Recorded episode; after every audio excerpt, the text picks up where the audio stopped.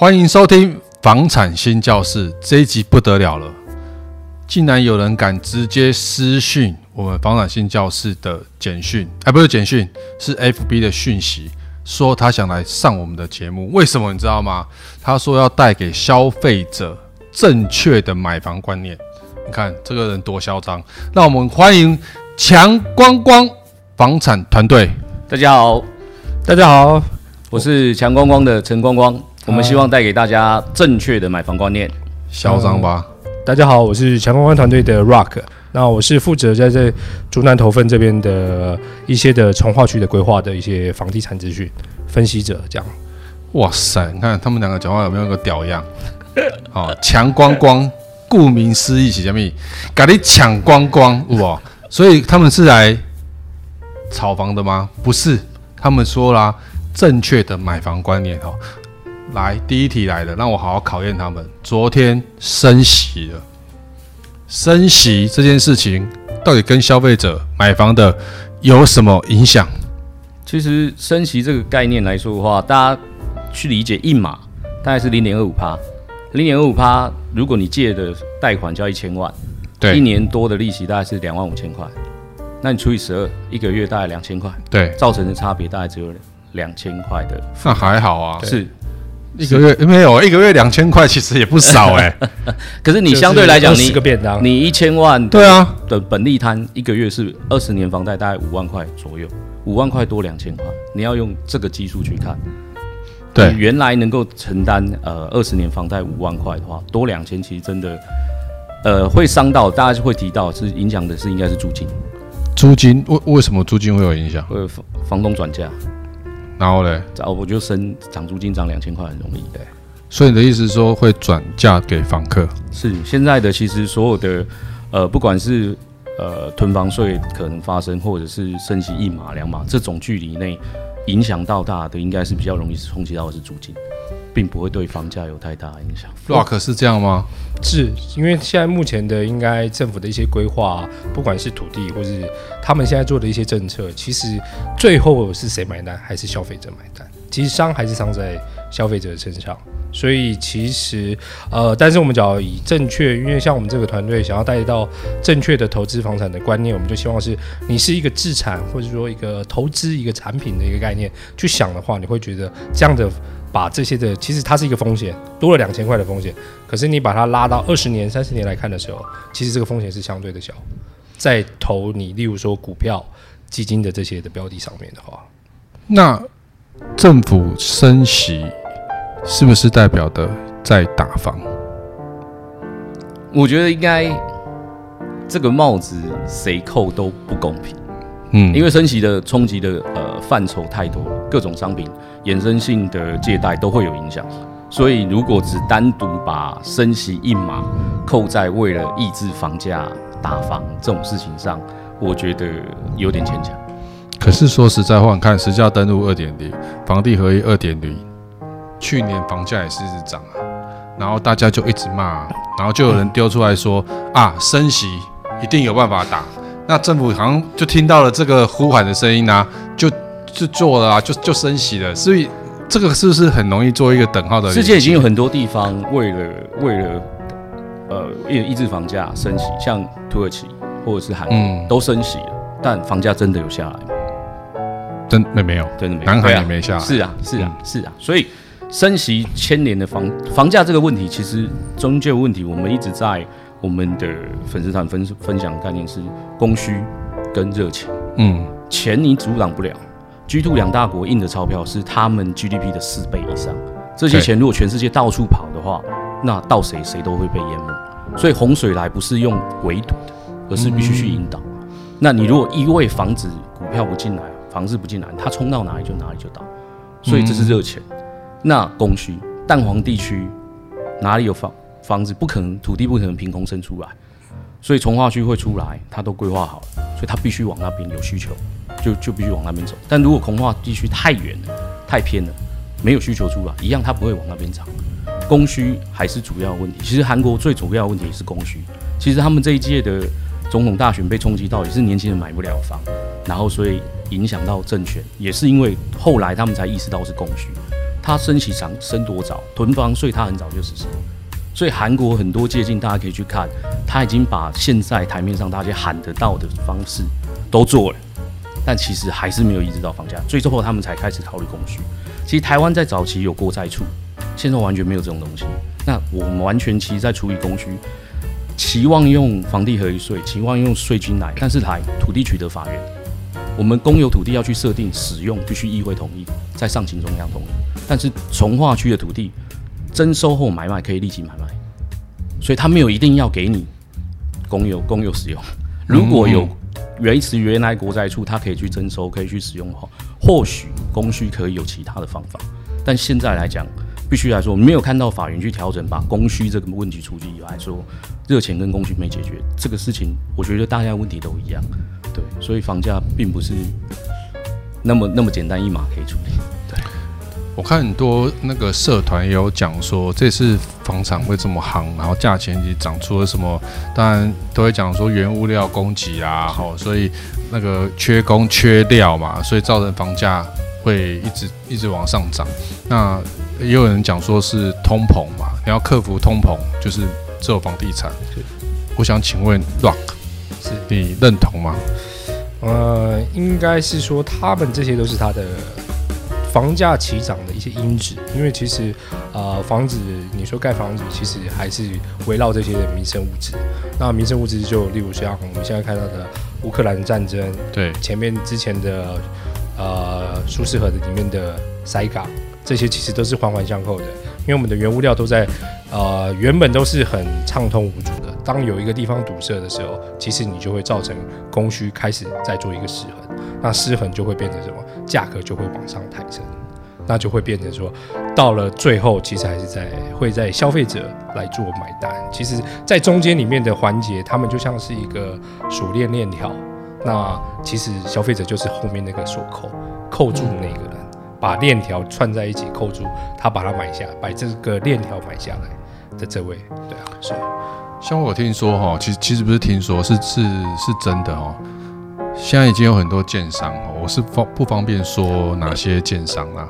他要他已经规定哦，一个礼拜只能卖两户。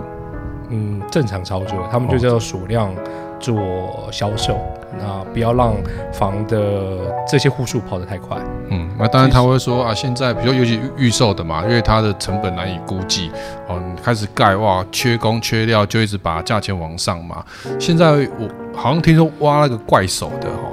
怪手好像大概一天好像是八千，对，当然我我不确定啊，但是说就是说，确实在价钱上面好像劳工的部分的的时薪是往上拉的。是的，而且也有就是呃，目前现在台湾议题也蛮夯的，其实就是 TSMC 这四个大厂，嗯，它的扩厂，那导致变成在盖房子的工人，其实他们的工人也是在互抢。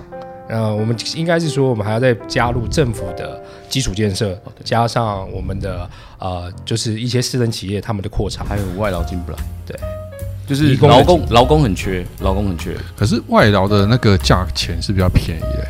哦，没有，他们也涨了大概有两倍到三倍。那他们现在一做一天工多少钱？呃，以前可能做一天工大概是一千五、一千八，他们现在已经拉到。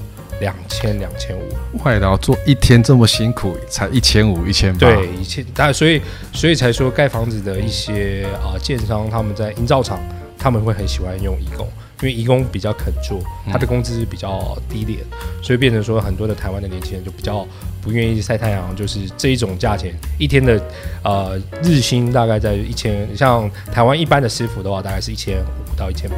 那就看你的年资，他去给你的再去涨，这就是一般在营造厂给师傅的日薪这样子。这样很其实蛮低的呢。是，现在台南已经很夸张。台南，台南因为 TSMC 就是台积电的赶工，我们听到一些暗场的前辈跟建设公司的前辈，他们在讲是，呃，他们为了跟附近工地的抢人，他们现金结账，把模师傅从三千加到六千八千。就做完一天就当天就结，而且他们年轻人喜欢去 TSMC 上班，是他要先公安两小时，嗯嗯，所以一样领八个小时钱。所以你先听课听两小时，对你只做六小时，那一样结八小时的钱。对，可是也没办法，这这个讲实话，现在也没有人想要做啊。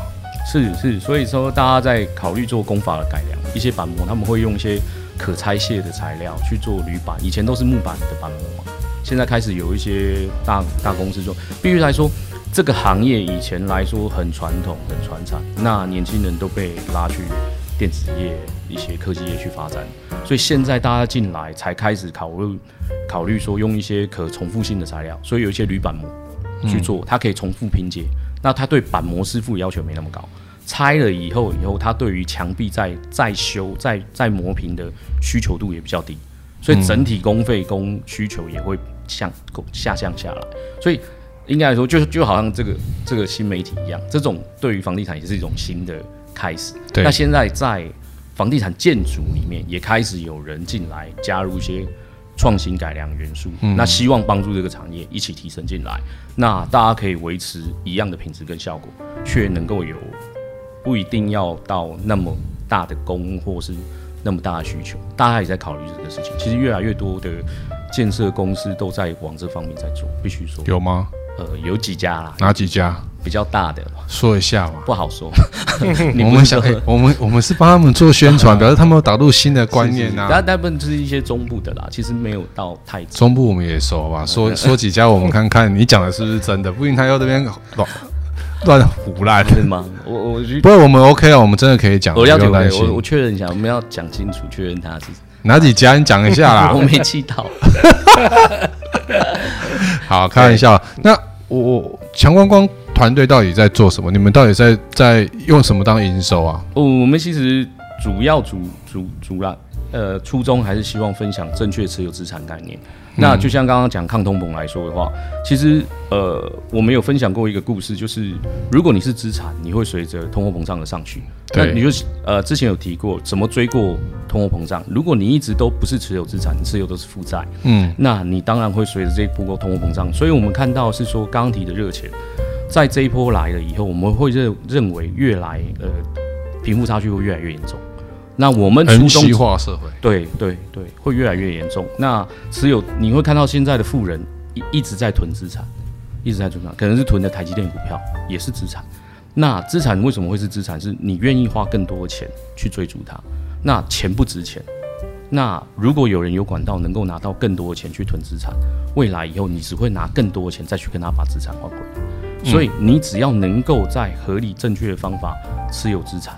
你才有办法对抗通膨，所以我们的初衷只是希望我们身边的朋友到整个后来，我们希本来一开始是我身边的一些朋友跟跟一些同学同事之类的，我们希望让大家有正确的概念去持有资产，慢慢的，我知道了，我知道了，你就是那个新竹炒房团，有没有？就是大家共同然后拿一百万、一百万、一百 一百万，然后大家就去炒房，然后透透过赖群主，然后卖掉，这跟我们前几集分享的一模一样。那个是别团，对，那什么哪一团？哪一团？你讲看看，我们参考一下。不是要消音消很多个？没有，我们不消音的。我就跟你讲，我们不后置的。驻茶哦，你讲我们好朋友的，好开玩笑的。对对对，没有。其实我们大部分也是从园区出来，很多都是园区的人出来。那我们会觉得说，上班是一份收入。那你怎么让自己上班之后有一份稳定的收入？但是你说这个，我讲真的，二三二十几岁的年轻人他也听听不懂啊。是的，我讲真的，他们真的听不懂。对，那就是其实我们这个团队就像呃光哥当初找我进来的时候啊、呃，我在我的年纪大概是三十中间，三十到四十岁中间。嗯、那我也希望是能带给就是说二十岁的年轻人，你开始慢慢有这个概念。我不需要你多，但是我希望你啊、呃、不要害怕。那怎么开始？应该是说你要可能才月薪才两万六两万七啊。嗯，我们可我们就可以像呃，可能有很多大神，就是呃，我们看了很多投资节目，上面有很多大神，就是我们可以从 ETF ETF 开始，嗯，我们从小资零零五零，对，就是你就是定期定额，定期定额，你盲目的。我们会希望建议年轻人两千到三千先投资自己，对，你在每个月能够存下两千到三千的程度，先投资自己的脑袋。增加自己的技能，或者是增加自己的财商。那到三千五千以后，你可以定期定额。以前的来说，我们只有基金，现在来讲可以有 ETF 这些工具。那稳定的累积六趴，等到某个比例以后，你再拉大到五千到两万。其实我也是自己这样开始的。像先买一台宾士，先买一台宾士 B N W 比较实在的。是是是是，是这个这个是我自己自身的对啊，一个就是你讲的资产嘛，是一个是负债啊。那可是现在人就觉得说一大堆那个二八二九就开台宾士了没有？他可能也没有这样的想法啊。我我本来在三十出头的时候，我也有个两三百万，对。然后我本来想要去买一台 B N W，因为那时候单身也没有什么家里，嗯、觉得这样比较帅。但是那时候一个阴错阳差，我把这一笔钱拿去买了一个房子，买了我第二间房子。阴错阳差，阴错阳差就是怎么怎么呃呃被被我妹的小孩吓到，我才发现原来小孩这么会哭。哦，每两个小时会哭一次。我我觉得我难免以后不知道怎么对抗这种事情，我就很天真的以为我在我同一个社区买了另外一间，那我以后如果有老婆小孩，他们就住一间，那我住另外一间，嗯、有事 call 我。我再过去就好了，所以我这样子阴错阳差，我买了第二间房子，第一间房子，第二间，第二间房子，第二间，对，第二间。然后，所以，但是几年后，我我持持有十年多后，那房子我一直都没有用，我都出租，因为我后来调去苏州一阵子。那如果那时候买了一台 BMW 两三百万，十年后可能不止五十万。十年后，我刚好回来，为老婆小孩回来读书的关系，我回来台湾。那个房子，我我短期之内没有工作，必须把它处理掉。我我我倒赚了两百万，就除了我的本金拿回来以外，我倒赚两百万。所以我觉得延迟享受，延迟享受，就像之前你的，我可能每每天买一杯星巴克是可以的。那一杯星巴克我算一百五十块，哇，一个一个月我工作二十天，三千块，我就三千块了。我这样就花掉三千块。在你不知不觉中，你可能为了为了多一杯星巴克，你每个月其实你有本有办法存下三千块，但你为了当下的享受，所以我们强调几个是顺序啊，一个是观念正确，一个是花钱的顺序。如果我倒过来，我我就像我刚刚讲的，我不先买宝马，我十年后我一样可以，我多的我房子多的价值，我还是可以换一台宝马回来。对，所以有些时候是一个。我们希望分享这些正确概念，说世界也没那么严峻，说需要到躺平嘛。现在年轻人喜欢就我就躺平的，就不要不要放弃努力，或是阿姨帮我一下。对，可是可是相对来讲也没到那么严峻。你每天可以买一杯 COCO，每天买一个星巴克，这些钱其实一个月下来也不是也不是一笔不小的钱。你每个月三千两千，你也不要想小看它。一个是呃累积的习惯。当累积的习惯，我本来也是，其实我家里会，我也是被第一间房子是被我家里半强迫下买的，也是一样，就是一开始也担心我们全部钱赚的钱都会花掉，所以可能希望强迫储蓄下来，所有东西都你都会结，呃，而且另外一个复利是一个长久的过程，如果有去看一些复利的书，或是有看我们社团的的文章的话，六趴的复利虽然不大，但是它在十二年会让你的资产翻一倍，十九年会翻再加一倍。二十四年会再加一倍，多的。那二十七年会再加一倍。其实重要的事情是，第一个开始十二年好像很久，但十二到十九只差七，十七十九到二十四只差五。你后面的翻倍会基数多了，对对对，对，就是说你的钱变多了啦。是是，你必须要忍耐这个过程。所以我们希望大家有这些正确概念，提早开始能够上路，开始累积自己的资产。开始累积自己的财富，才会才会有机会这样子滚上来。当然，你现在看起来好像好像哦这些哦，你就是因为有，但是他也是得从一点一点，我们也都是没有富爸爸这些债，对对。对啊，可能你怎么你怎么看？我自己宝马重要还是宾士重要？呃，一开始他本来要买特斯拉，一开始我也是我也是跟光哥想要差点就走光哥的原本想要走的路，但是我后来也是忍下来。那我也希望是。后来也有想到是说，为了累积、加速累积自己的资产，那其实这就是一个过程。那其实就是到一个选择的十字路口，那你到底是要享福还是要累积？嗯，那对，那我就选还是选择到很多啦，因为都听了很多方，例如说身边自己老婆啊、朋友们都会觉得说，哎，你应该是先把钱先挪到。呃，累积资产的地方，那目前这样子会对我们的未来，接下来未来可能 maybe 五年后的生活可能会是一大的要紧，所以我才做，就会做。那我也希望是说我自己亲身的体验，呃的经历经验，那我希望传授给一些年轻人，他们也有这样的想法，让他慢慢，其实踩出第一步是最最困难，因为你是从一个懵懵懂懂的人，虽然听了我们的经验，你可能还是没有信心。那我们希望就是说，推荐你的呃更明确的标的，你去试试看。你做了一阵子再来找我们都可以，因为我们希望是你要试了才知道什么，因为我们希望是第一个先抓住的，就是说平常有在记账记账习惯的小朋友，二十几岁这种有在记账的，他应该就是我们很快就会来到我们这个了解我们这个，很快速会聊到我们这边的呃一些群体群内的一些操作跟一些方式。那另外一另外一些就可能要用时间的熏陶才有机会。对那刚刚你们有提说，像零零我讲的零零五零嘛，ETF 之类的。那我想问一下，当我存有一一桶金，然后六倍六诶六六趴六趴要翻倍，为什么要选择房地产？最后了可以继续投资就好啦。那为什么你们会觉得在台湾房产是一个最后很值得下手自产的一个东西？其实我们拉了拉了那个呃台湾股票的趋势，SP 五。五百的趋势，嗯，然后还有台湾的房地产的价格趋势，然后信义房屋整理各都跟台湾总价的趋势，嗯，呃，股票 SPF 来说，就是零零五零都一样，它在最近的最高点到最近的最低点的修正，可能会达四十到五十趴，嗯，扛不扛得住？房子从最近的最高点。到最近的回档最低点，大概十到十五趴，嗯，所以买过股票的人可能知道啊，跌十趴哦，还忍一下，可能明天会起来，但是三四十趴，你可能就是一样放弃治疗了，对，所以我们摄影师应该有感，每次 A P P 打开都是绿的，都都是绿色，他我们还以为它挺绿的，对，绿色直升啊，这样。护眼护眼，它是护眼模式。的，嗯，但是换换。一个角度来看这件事情的时候，其实你会不会觉得把资产分配在不同的，比如有房产、有股票？因为我们其实也在看，比如说商周啊，或是金周，他们有时候都会去找一些常常在理透过股票在做理财的。